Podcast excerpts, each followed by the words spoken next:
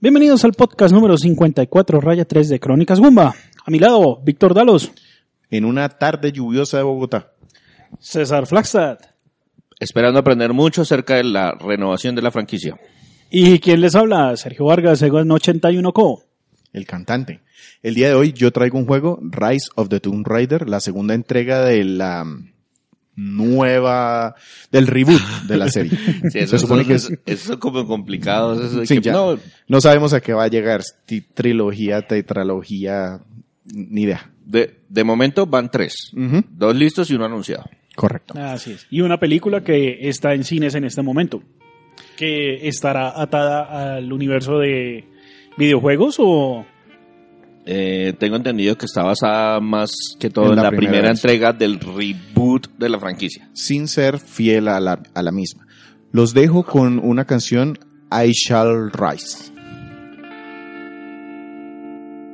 As I walk through frozen sands, through the flames of burning lands, my feet are I will not thirst. As I cross the raging sea, Waves are crashing over me. They drag me down, they drag me down. But I will not drown. They'll know my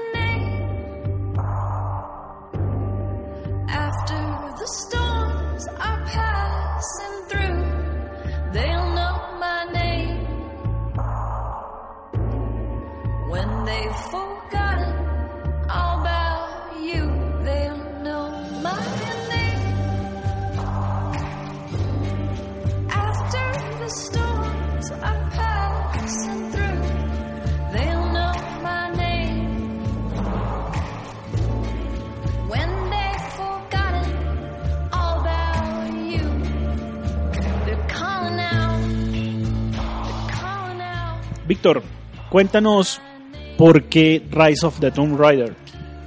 Este juego yo le hice seguimiento desde hacía em, bastante tiempo y me animé a traerlo porque he jugado los dos. El del 2013, lo jugué en PlayStation 4. Me gustó, pero me dejó un sabor que, bueno, voy a mencionarlo un poquito más adelante porque la idea es que este podcast decidí traerlo del segundo porque es el que tengo más reciente y creo que es del que tengo más cosas, cosas de las cuales hablar. Y porque me pareció interesante para muchas personas que decidieron no comprarlo por una particularidad de su, de su salida. Este juego fue exclusivo temporal de Xbox eh, un año. Y por eso en muchos foros mucha gente cuando ya salió en PlayStation decidió que hacerle mala prensa y, y no, no comprarlo. Pero no fue por eso, pero sencillamente lo quise traer. Cuéntanos, Víctor, el desarrollador del juego. ¿Quiénes fueron los desarrolladores del juego? Primero, les voy a comentar que Rise of the Tomb Raider es un juego de acción y aventura que se publicó, como les decía, como temporal exclusiva para Xbox One y Xbox 360 en octubre del 2015. Pero pues esa exclusividad duró muy poquito porque en enero salió en PC, 2016. Y luego en octubre del 2016, un año después, fue lanzado en PlayStation 4 con todos los DLC que salieron durante ese año en una versión de aniversario, 20 años de Tomb Raider. Y además incluía una modalidad de VR. Y le- lo que no hubo fue una versión de Play 3, a pesar de que había una versión de Xbox 360. Es decir, Correcto. nadie se tomó el, tra- el trabajo de hacer el port a esa plataforma. El juego fue desarrollado por Crystal Dynamics, es una compañía fundada en 1992 que luego en 1998 la adquirió Eidos y que a- su vez pasó a ser filial de Square Enix en el 2008. Estos señores empezaron trabajando en el 3DO, famosísimo, y tienen licencias como Gex, Legacy of Kain y Tomb Raider. De hecho, de Legacy of Kain, ahí hablamos o mencionamos un poquito a Crystal Dynamics, los referimos al podcast de los juegos que, que quisiéramos que regresaran. Y allí pues mencionamos un poquitico más a fondo algo de Crystal Dynamics. Exacto. Adicionalmente también publicamos en la página una reseña de Legacy of Kain Soul River, el primer título que estuvo a cargo completamente de Crystal Dynamics Exactamente. y que fue un excelente título para PlayStation, el viejito, el original. De este juego quiero traerles un poquito del desarrollo, una serie de entrevistas en, mm, mezcladas de los dos juegos, principalmente el primero, Tomb Raider 2013, en donde se anunció que iba a ser un reboot de la serie. ¿Y por qué un reboot? Eso fue lo que quise traerles de pronto un poquito del desarrollo. Estas son unas entrevistas concedidas por Car Stewart, que es el brand manager, el gerente de la marca, a GameSpy. Y allí mencionó que el personaje de Lara Croft y sus recursos, pues pasaron por 13 juegos. Muchos de nosotros recordamos Tomb Raider con mucho cariño, que esa fue una de las razones por las cuales yo también quise jugar este juego, pues porque era algo diferente cuando se lanzó por allá en PlayStation 1, que fue donde yo lo jugué. Resulta que cuando eh, empezaron a verificar, a, a mirar las ventas del juego, tiene más de 13 juegos en la franquicia hasta antes del reboot. Se dieron cuenta que, hombre, necesitamos darle aire fresco a esta franquicia porque ya no está vendiendo. Más allá de que no está vendiendo, ya no habrían historias que cubrir. Adicionalmente hay otros temas eh, especiales y es que los nuevos jugadores ya no están familiarizados con los antiguos juegos de la franquicia, entonces pues estas son plataformas que le llegan a mucha más gente que la que le llegaban antes, entonces pues Sí. hay que ofrecerles algo un poco diferente. y por lo menos presentarles de nuevo a los personajes porque no van a tener ningún tipo de apego con una Lara Croft que ya es antigua para muchos de los jugadores nuevos. Eh, me decía este señor que estudiaron cómo hacer reboots porque tuvieron por allá otro caso en otro juego que en este momento no, no lo anoté, pero dijeron que les fue muy mal tratando de hacer un reboot. Entonces se fueron al cine y mencionaron las películas de Batman y James Bond y dijeron, hombre, se pueden hacer reboots, vamos a tomar algunos puntos en particular se centraron primero en darle una personalidad diferente a Lara, hacerla fuerte, pero al mismo tiempo que se demostrara que es una persona, porque es que la Lara de los juegos anteriores era un superhumano. Eh, y todo el tiempo terminaba sus eh, peripecias con una frase coqueta. Aparte, le quitaron muchas mecánicas de viajes ilimitados por el mundo que ya tenían los juegos anteriores. Dijeron, venga, estamos teniendo problemas porque nuestro personaje viaja a todos lados en el afán de mostrar diferentes locaciones y perdemos un poquito la posibilidad de contar la historia. Se limitaron y trataron de reducir el alcance de las localidades que visitaban. Sí, en las- los primeros Tomb Raider se, se sentían un poco como, Indiana Jones. como Indiana Pa, Jones que mostraban el pa, mapita y ahora nos vamos para la- África, ahora volvemos para no sé qué. Que también eso parte de eso está en la saga de Uncharted. Ajá. Pero lo que decían es que sintieron que al final de estos 13 juegos de la saga original ya se les fue la mano. O sea, iban de un lado para el otro poniendo cada capítulo. Y por último, un factor muy importante en todos los juegos de Tomb Raider es el tema de lo sobrenatural. Y también se dieron cuenta que estaban llegando a un punto en donde solo importaban las peleas en donde había factores sobrenaturales, supernaturales, y ya las peleas con humanos comunes y corrientes no tenían ningún significado. Entonces les quitaba posibilidades para un juego de una investigadora. Entonces decidieron, Ujú. "Va- vamos a bajarle un poquitico al tono a esto sin quitarlo por completo. Básicamente eso fueron como las tres... E- Ese es un problema muy frecuente en los, en los videojuegos, que usted hace el power scale, y es que la siguiente tiene que ser más poderosa que la Más anterior. poderoso que el anterior. Más poderoso que la anterior, más poderoso que cuando al- en la tercera en el tercer juego si no estamos salvando el universo, ya no no eso no vale la pena. Y eso básicamente es lo que quería traerles de las motivaciones que tuvieron los desarrolladores según eh, su mismo gerente de marca. Listo. Víctor, una pregunta. Este juego, este reboot, ¿qué tipo de videojuego es? Es un juego de ¿Plataformas, acción? Es un juego de acción en tercera persona con acertijos y aventuras. Básicamente es eso. Ok. Bueno, Víctor, cuéntanos un poco de la historia de, de Tomb Raider Rise, de Rise of the Tomb Raider. perdón. Entonces, el primer juego fue la presentación de Lara como un personaje y básicamente ella se cae en un avión y le toca sobrevivir en una isla tan tan. Esa es la historia del primer juego. ¿Por qué lo digo? Porque a pesar de que esta es la secuela, tú puedes jugarlo sin haber jugado el anterior. Sencillamente te puedes devolver a él en cualquier momento y jugarlo como si fuera una precuela que sacaron. eh, aunque vas a sentir unos, unas cositas que te faltan. En este segundo juego se nos pone en la piel de una Lara ya un poquito más experimentada, con algo más de experiencia física por lo menos, que en el primero le daban por todo. Si se tropezaba, que si se caía, que si una piedra caía, to- todo le dolía, todos los huesos, mejor dicho. Aquí ya eso le bajaron un poquitico el tono, ya Lara es una persona un poquito más capaz y em, ya busca adentrarnos en las motivaciones de ella para convertirse en una Tomb Raider. una Tomb Raider, una cazadora de tumbas, una saqueadora de tumbas. Saqueadora de tumbar es la palabra correcta. Entonces, empezamos con Lara escalando una montaña nevada en, nevada en Siberia, junto a un amigo de ella, Jonah. Es básicamente como el compañero para poder escalar. Está buscando una ciudad mítica que se llama Kiset, porque se dice que hay un poder oculto allí que está resguardado por unos seguidores de un líder espiritual al cual el juego le dice el profeta. Lara, aparte, tiene motivos personales porque demostrar que Kiset existe, que es real, eh, le ayuda a como exorcizar uno de sus demonios y es que su padre fue la última investigación que hizo y casi que lo llevó a morirse, a, a su muerte, lo llevó este búsqueda seguir o la búsqueda de Kiset. Todo eso nos lo presentan a nosotros muy rápidamente en el juego. Las primeras una o dos secuencias eh, tienen la acción de adentrarnos en las montañas y luego devolvernos a, a- recordar un poquito del pasado. Nos enteramos aparte de que no somos los únicos que buscamos la ciudad. Detrás de, no- de- de nosotros está una entidad que se llama Trinity, es un ejército religioso privado que busca impedir que cualquier persona se entrometa y que solo ellos tengan acceso al poder que está en esa ciudad.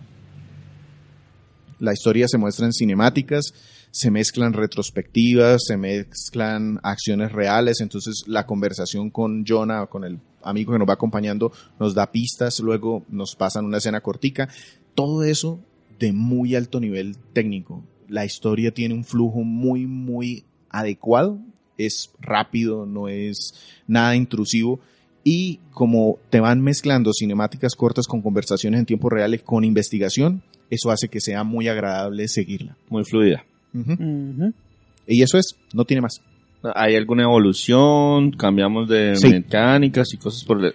Sí, hay muchas, digamos que la forma de narrar la historia no cambia a lo largo del juego. Siempre estamos teniendo esta interacción, este, este mm, flujo entre acción, retrospectivas, una cinemática corta del tiempo real, cosas así. Pero hay varios plot twists. Hay giros dentro de la Exacto, trama. Entonces y- encontramos que nuestro amigo le pasa algo, que el que era no es. Lo típico que hace una historia de este estilo entretenida. Exacto, para mantenerla entretenida a lo largo de todo el tiempo. Hasta el final. Perfecto. Bien. Cuéntanos, Víctor, un poco de la jugabilidad de Rise of Tomb Raider. Rise of the Tomb Raider, como decíamos hace un momento, pues es un juego de acción y aventuras en tercera persona. Ajá. Y yo quiero dividirlo en tres instancias porque están muy claramente marcadas en el juego. La exploración, la supervivencia y el combate. La exploración es que yo debo poner a la Lara a buscar en mapas semiabiertos, no son grandes mundos abiertos, pero sí son espacios bastante generosos en tamaño. Ella es versátil, es creíble que ella es una exploradora, dice, tiene sus comentarios, tiene sus herramientas, eh, lo demuestra escalando, nadando bajo bajo el agua, saltando entre riscos, colgándose de cuerdas, derribando obstáculos, deslizándose por grietas, o sea, Definitivamente entrenó. Exactamente. Está preparada para, Ujú. so- la- para, para sobrevivir y explorar estos, estos espacios recónditos de la... Ajá. Y aparte, a medida que el juego avanza, va ganando habilidades y mejoras para sus equipos que la hacen mejor exploradora aún. Por ejemplo, empieza con un pico normal y luego a ese pico le pone una cuerda y eso le sirve para llegar a lugares diferentes que originalmente no podía. Puede desarrollar eh, explosivos, ar- armar explosivos con cosas que se encuentra. Eh, A medida que el juego avanza, Lara se vuelve mejor exploradora. El mapa, aparte, es abierto, pero todos los mapas, todas las secciones, incluso el gran hub de todo el mundo, termina siendo un gran acertijo y se nos dan muchas pistas para superar obstáculos naturales. naturales. Esto hace que al principio no podamos acceder a muchos rincones del mapa y tengamos que estarnos devolviendo para encontrar todos los secretos. Entonces, por ¿E- ejemplo, ¿Ese devolverse es natural o definitivamente, o sea, o es opcional?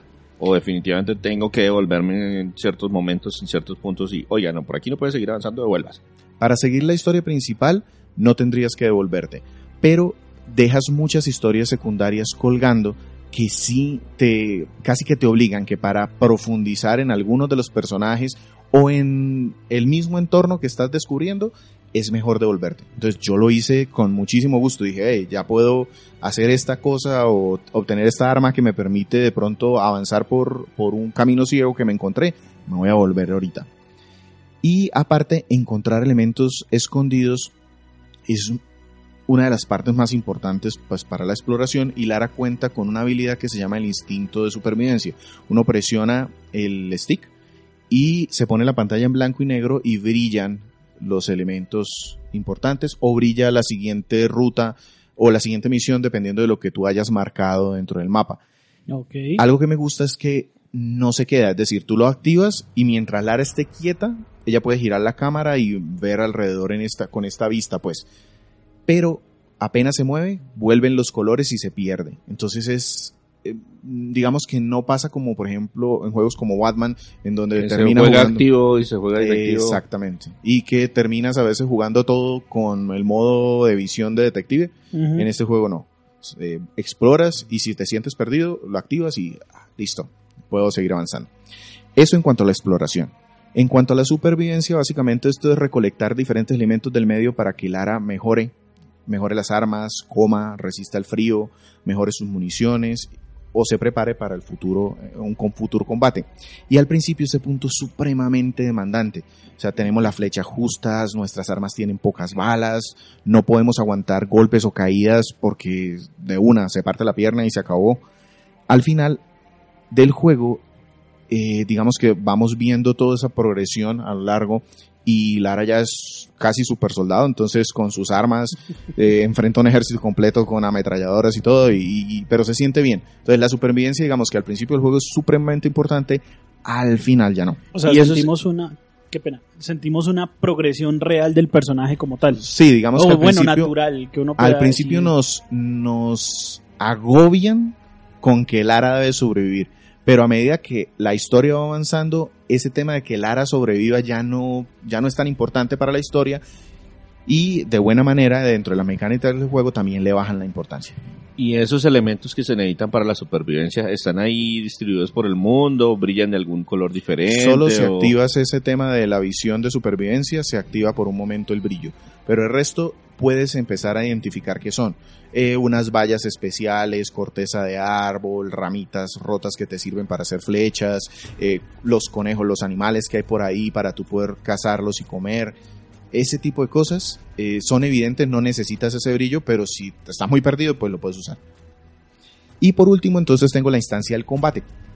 La instancia del combate en el juego,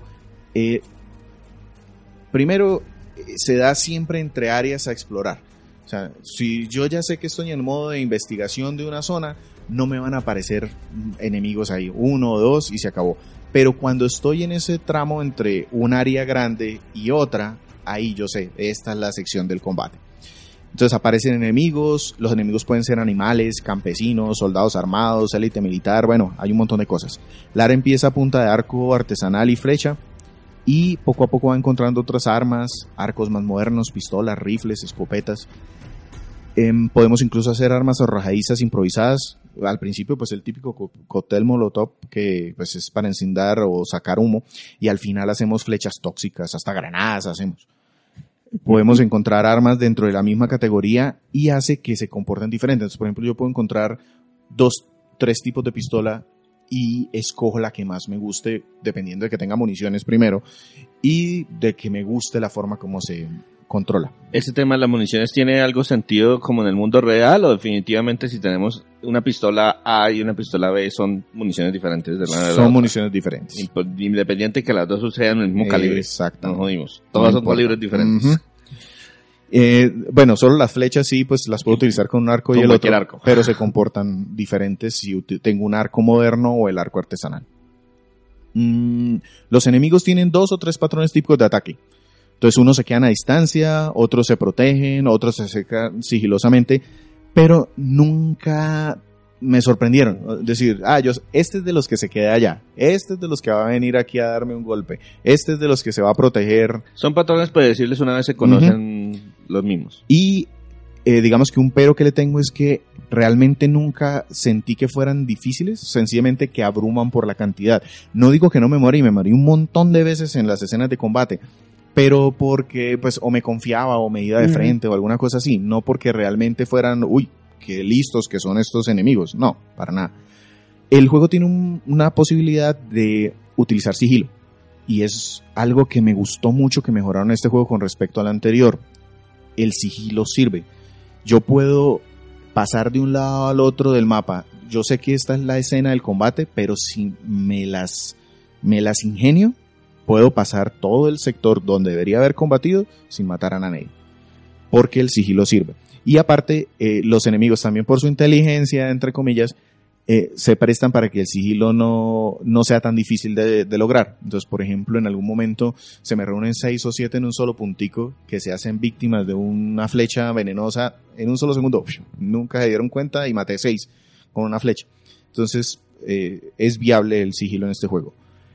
Digamos que en general, como les decía, eh, me morí mucho en esta parte. No es para nada malo, pero tampoco es el mejor juego en este aspecto. Es decir, hay muchos juegos de acción en tercera persona y este no va a ganar ningún premio por este aspecto. De hecho, puedo decir que incluso el Resident Evil Revelations en las escenas de acción de, de De, ajá. me pareció más entretenido o más eh, pensado para la acción que este. Y en esta acción est- estamos eh, basados en coberturas o mejor No, dicho, eh, salida nos recuperamos consumiendo em, alimentos. elementos, eh, sí, plantas medicinales. Entonces, básicamente tenemos que elaborar un tipo de eh, cartaplasto, alguna cosa así, y así nos curamos. También nos, nos eh, curamos si pasamos un tiempo fuera del combate. O sea, que no solo que no nos disparen, sino que estemos realmente fuera del combate. Y, pero durante el combate entonces es, es un combate basado en coberturas o es mejor salir No. a, a- a apuntarle a todo el mundo a ver qué va apareciendo y el Digamos que es bueno jugar con el ambiente para que no te disparen directamente porque Lara de dos disparos, tres disparos bien dados se muere. O sea, es bastante susceptible a las armas de fuego sobre todo. Es alérgica a las balas, como lo sucede normalmente. Eh, sí, sí, es- pues no, no, está mal diseñada. Pero em, no es que esté como, por ejemplo, un Splinter Cell en donde te marcan la cobertura para que tú desde ahí em, Te escondas y te escondas y dispares. No, aquí básicamente es utilizarlo como obstáculos para que las balas de los enemigos no nos lleguen, pero no porque nos den alguna ventaja táctica real. Ya si tú puedes tratar de enredar a los enemigos por su inteligencia artificial, entonces les das vueltas y ellos van a hacer cosas que, que tú esperas que, que harían y eso te ayuda en el combate. Entonces, esas son las tres instancias que yo tengo y de hecho está tan marcado que incluso el juego tiene tres líneas de progresión de personajes. O sea, Lara puede mejorarse en tres líneas, supervivencia, combate y exploración. Se pueden desbloquear habilidades con puntos de experiencia y esos puntos de experiencia se ganan básicamente matando enemigos, recolectando eh, elementos del escenario o investigando. Entonces hay papeles, hay estatuas, hay cosas, todo eso que nosotros vayamos recolectando nos va a ir dando puntos de experiencia. Y al final tenemos que llegar a un campamento, el, el juego tiene varios campamentos distribuidos que son como el punto eh, seguro. Ahí podemos mejorar las armas, utilizar los puntos de experiencia para subir en alguna de estas líneas de progresión, eh, mejorar las municiones, eh, hacer, fabricar municiones, fabricar flechas, ahí las podemos hacer. Incluso hay algunas habilidades después que nos permiten ir fabricando municiones al vuelo, o sea, ir caminando y que Lara vaya fabricando municiones. Em, yo, en general, digamos que en este punto de la experiencia, la única misión secundaria que hice completa es una que son las tumbas. El juego como tal tiene su historia principal y tiene muchísimas misiones secundarias. Están desde las típicas misiones de recadero de vaya y consígame tres, eh, 10 plumitas porque las necesito para hacerle el uniforme a los soldados de aquí, como otras que son las tumbas, por ejemplo, que me parecieron supremamente emocionantes. Dentro de todo el mundo hay grutas que son tumbas opcionales y esas tumbas opcionales son acertijos. Y los acertijos no son sencillos, tampoco es que sean pues la cosa más difícil del mundo, se pueden resolver, pero tienen su chiste. Y resolver el acertijo te da, aparte de los puntos de experiencia, una habilidad adicional para Lara al final si lo resuelves. Entonces me encantó hacerlos. Es el único trofeito que tengo ahí como de medio especial cuando lo jugué. Sí, Porque esa era mi pregunta. Los primeros juegos de Tomb Raider eran. Había un fuerte énfasis en el tema de resolver acertijos. Sí. No solamente busco la mejor ruta para explorar la cueva o el templo o el área, sino que también tenía que en algún punto detenerme y sentarme a pensar un acertijo que, que cómo me la pelota, que recuerdo, cómo recuerdo que uno tenía que ir, aparte de resolver el acertijo, tenía uno que ir a encontrar las piezas para resolver ese acertijo. Recuerdo que uno que era como una especie de, de rompecabezas. En este juego entonces eso es opcional. Digamos que para avanzar en la historia principal, los acertijos son más de los del mundo general para poder seguir avanzando. Por ejemplo, hay un puente que no puedo cruzar por algún motivo. ¿Cómo hago para sortear ese puente que no puedo cruzar? Ese es el acertijo del gran mundo para poder avanzar en la historia principal. Pero cuando habla de las tumbas, ese sí es un acertijo autocontenido de muy buen nivel y muy bien hecho. Eh, el juego en general, en todos estos aspectos de jugabilidad, es muy parecido al original, al del 2013. Pero me gustó más en este la mezcla entre las diferentes instancias. Yo en el primero sentí que había mucho combate y no es lo mejor del juego. Entonces te dan más de lo que tiene menos calidad en, pues, mi en mis ojos. En este el combate es ligeramente más variado, tenemos más exploración, hay más variedad de enemigos, de tipos de tumbas. El juego tiene Quick Time Events, eso viene pues de, de tiempo atrás, pero en el primero eran abusivos con la cantidad de Quick Time Events que había, en este ya no son tantos, Mm, sobre todo para salvarnos de trampas, cosas así. Y a pesar de que sí hay Quick Time Events en momentos críticos, son menos intrusivos que en el primer juego. Entonces, no me gustó eso, que estén en los puntos como en donde están, pero por lo menos son pocos. Entonces, se pasan. Bien. Que en estos juegos es muy importante el tema de, de- eh, el, el título autosalva. Sí. Eh, tiene las dos opciones. El juego va haciendo guardados automáticos y te los va, em, te va avisando, pues ahí sale la ruedita que, que te avisa que está no guardando, no veas la este consola. signo cuando- pero también en el momento que tú quieres puedes guardar. Y el juego queda exactamente en el mismo sitio en donde tú te quedaste. En Ah, caso de una muerte, volvemos al último punto de salvado. No, cuando estás dentro del escenario, por ejemplo, un salto, tienes que hacer un salto que debe ser muy medido y pues no lo lograste. El juego te pone justo antes de que realices ese salto. Siempre está, digamos que en esos puntos importantes en donde es posible que te mueras, te guardó. Sabes que viene un combate muy importante. Un autosave está justo antes de ese combate. Entonces, y eh, una ventaja, carga rápido. Entonces, de- cuando te mueres, no hay tanto problema. Y en caso de que se salga del juego, volver otra vez a cargar la partida. Eso sí se demora. Cuando, cuando te sales del juego, entonces tienes dos opciones. O cargas los archivos de guardado que hiciste manualmente o el último save. Normalmente, como te decía, el juego, el autosave lo hace muy cortico antes de cualquier momento crítico, entonces no vas a perder mucho tiempo. ¿En dónde está lo malo? Que salirse del juego y volver a cargar, como que él carga todo el mundo completo o algunas muy muchas, muchas cosas. y eso sí hace que sea demorado. Antes de terminar entonces el tema de la jugabilidad, más o menos de cuánto tiempo estamos hablando para terminar el juego. Yo pasé el juego con las tumbas, o sea que ese es, ese es digamos que fue lo que hice completo, todas las tumbas. el juego más algo adicional. listo. Más algo adicional, yo me tardé 25 horas en jugarlo.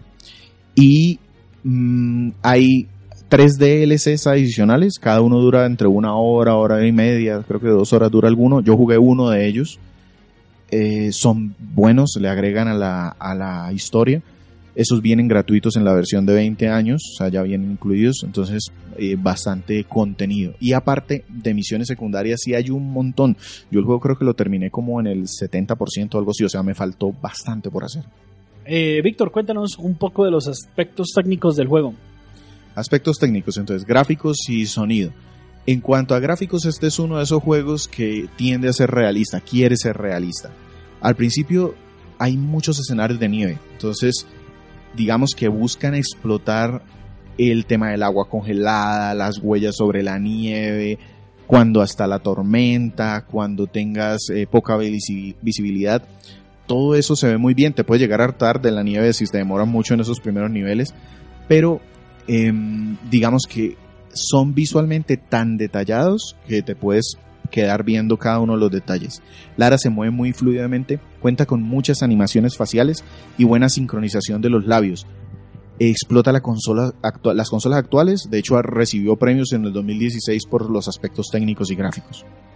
Los escenarios abiertos son grandes y las cavernas, eh, pues todos los pasadizos tienen muchos detalles, que si linternas, brillos, restos, fosos humanos, inscripciones, o sea, se nota que se dedicaron muchísimo a que fuera lo más realista posible, pero no solo realista, sino muy llamativo, con muchísimo detalle en todo, las texturas de las telas, el cabello de Lara, Hay que recordar que el juego original, la primera versión, eh, fue un juego que salió para la generación anterior, PlayStation 3 y Este Xbox 360.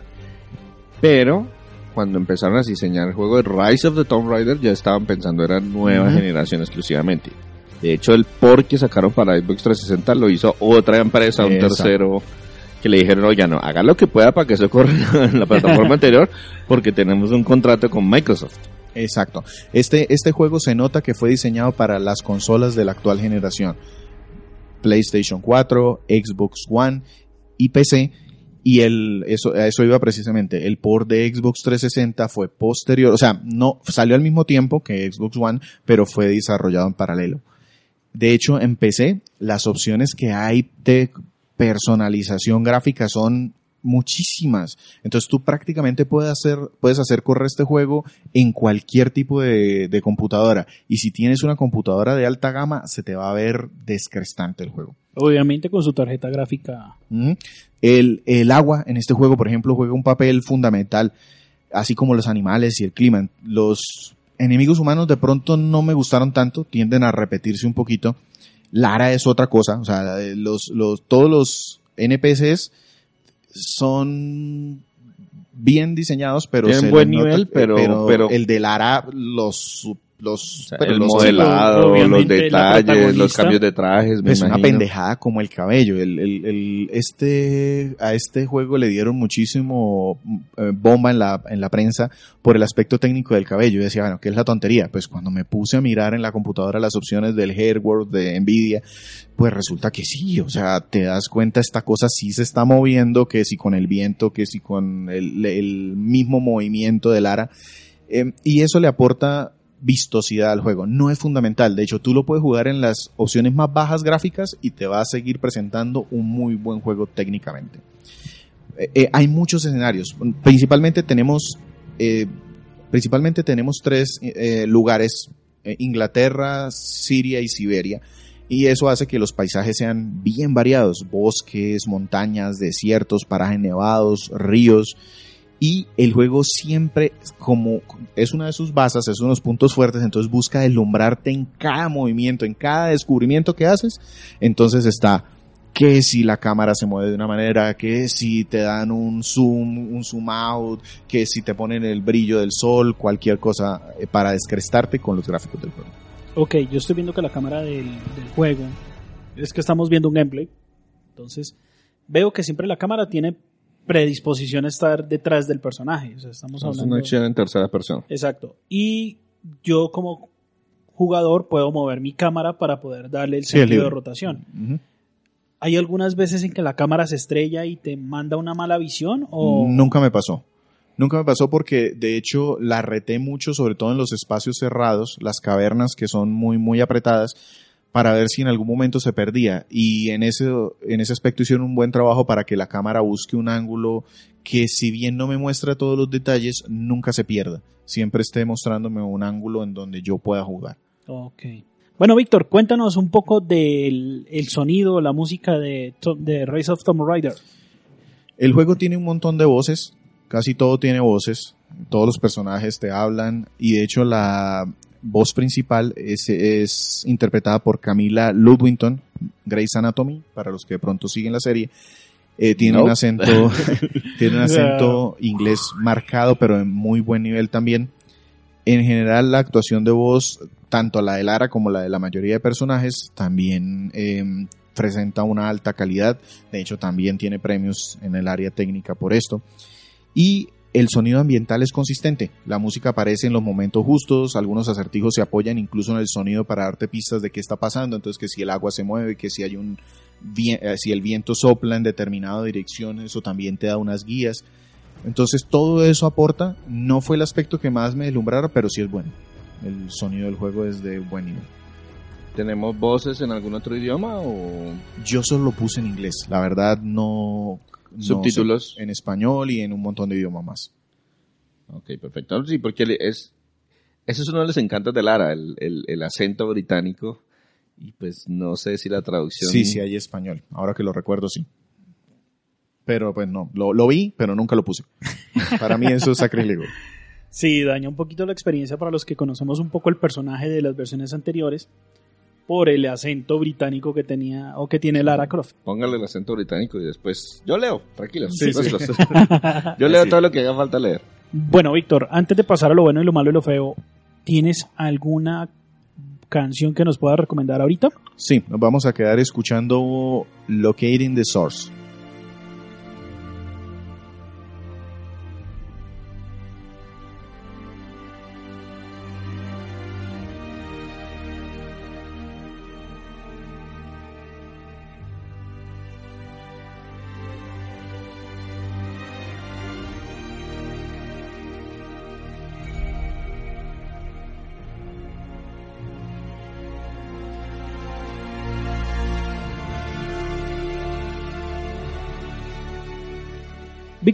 Cuéntanos qué fue lo bueno de Rise of, of Tomb Raider. Yo encontré cuatro cositas buenas en este juego. Rise of the Tomb Raider del 2015 ya. Primero que es un gran paquete. O sea, en general la combinación de elementos como la historia, la exploración, la acción, todos hacen que te sientas como en una aventura todo el tiempo. Bien sea escapando de un peligro natural, investigando inscripciones, siguiendo la historia principal. El juego es redondo. No encontré un punto que yo dijera, uy, este es el punto flaco de... No, el paquete está bien hecho. El siguiente son los aspectos técnicos del juego, deslumbrantes. O sea, no tengo otra palabra para describirlos. La música, las gráficas, la actuación de voz, todo está muy bien logrado. El sentido de progresión durante casi todo el juego es muy bueno. La combinación de estilos de juego también está mucho mejor logrado que en el juego anterior. Entonces, que si la exploración y luego tenemos otra seccioncita de acción corta y luego tenemos Hay un otros- mejor balance entre los Sí. tres entre los tres elementos. y la progresión de Lara dentro de esos tres estilos de juego también se siente mejor. O sea, al principio la supervivencia es durísima, al final ya no, y eso tiene sentido. Al principio Lara puede hacer unas acciones de, de, de escalar, de investigar, de explorar, y al final tiene más habilidades, puede hacer más cosas, se sienten naturales y se sienten reales. Eso me gustó mucho. Y por último, dentro de lo bueno, tengo que los acertijos de las tumbas pues los tuve que hacer todos, como les decía. Me encantaron, me pareció que es algo que le faltó mucho al primer juego, le faltaron más de estos retos, si bien tenía, en este juego me parecieron de mayor nivel, mejor diseñados y mayor cantidad. Eh, listo. Listo. Eso con el apartado de lo bueno. Con el apartado de lo malo, Tengo dos cositas dentro de lo malo. Primero, el trecho final del juego se me antojó algo repetitivo y hasta fácil. Porque resulta que te botan muchos combates ahí. ok. Se ofrece la posibilidad de cambiar la dificultad. Entonces yo dije, bueno, ¿será que cambia la dificultad? Hombre, pero ya estoy terminando el juego, ya lo termino de una vez. No, no me pareció como, como hacerlo en ese momento. Y me parece que pecó de lo mismo que el juego 2013. De hecho, de hecho el juego del 2013 yo no lo terminé. Llegué al final, después me di cuenta por, por los trofeos y el avance que tenía que había llegado al Al final, final, pero no hice la parte última porque me cansé, me hastió, porque eran muchos combates, muchos como secuencias de acción seguidas, seguidas, seguidas, como sin ningún sentido. Aquí pasó lo mismo, pero afortunadamente fue en mucho menor medida, solo un pedacito corto al final. Y lo otro malo que tengo es que me sobraron municiones. Al final ya Lara es un... Por, por eso se me hizo fácil ese trecho final de acción, porque ya Lara estaba muy sobrada para lo que para me ofrecían los final. enemigos como reto. Listo, Víctor. Y con respecto a lo feo. repitió el tema de los Quick Time Events en los lugares importantes del primer juego. Afortunadamente aquí solo hay dos. O sea, solo hubo dos que me molestaron. Hay más. ¿Y esos Quick Time Events son presione X o me muero? Sí, Ah, bueno. Eso es... sí. Eh, presione, dele repetido y presione este y luego dele a un lado y luego vuelve y presione. Y si falla el tercero, pues se muere y vuelve a empezar. Entonces, pues, ah, Esos quick time- ese tipo de Quick Time Events, pues ya hay mejores desarrollos con respecto a eso. Es, y entonces no, no, no aportan, sí es cierto. Y por último, en lo feo, eh, ya no es del juego, es de las personas. Lo que les comentaba de pronto un poquito al principio. el tema del hate. Eh, exacto, el juego fue sometido a bombardeo en Metacritic. De muchos ceros, de muchos unos, sencillamente porque no salió en PlayStation. Y estaba dicho, el juego es una basura porque no salió en PlayStation. Eh, sin ningún motivo. Motivo, Entonces eso de, de pronto le pegó un poquito sin necesidad. Eh, sabiendo que, de hecho, por eso tuvo que salir luego Square a decir, no, no, no, no, espérese, sí va a salir, pero es en un añito y le vamos a dar más contenido y, y- y no se preocupen que sí va a llegar. Y cuando salió en PlayStation, eh, también se hicieron muchas campañas de no compren el juego porque no salió primero en mi consola. Ah, caramba. Sí, eso no, no aporta y sí le quita la oportunidad a muchas personas de, de disfrutar un juego. Víctor, entonces para terminar, ¿qué diría el juez Gumba y cuál sería la calificación?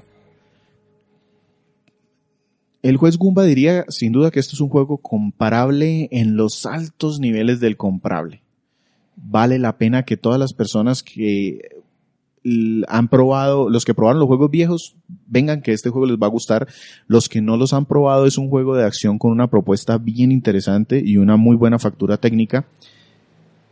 No alcanza a llegar al indispensable porque digamos que hay muchos juegos en el, del género en muchas consolas. Entonces, como que tú te vayas a comprar una consola exclusiva para esto, aunque ya pues se la consiguen en todos lados. Pues prácticamente está en todos lados. Está en PC, está en. PlayStation 4, está en Está en Xbox One. One, entonces, está en pues, Xbox 360.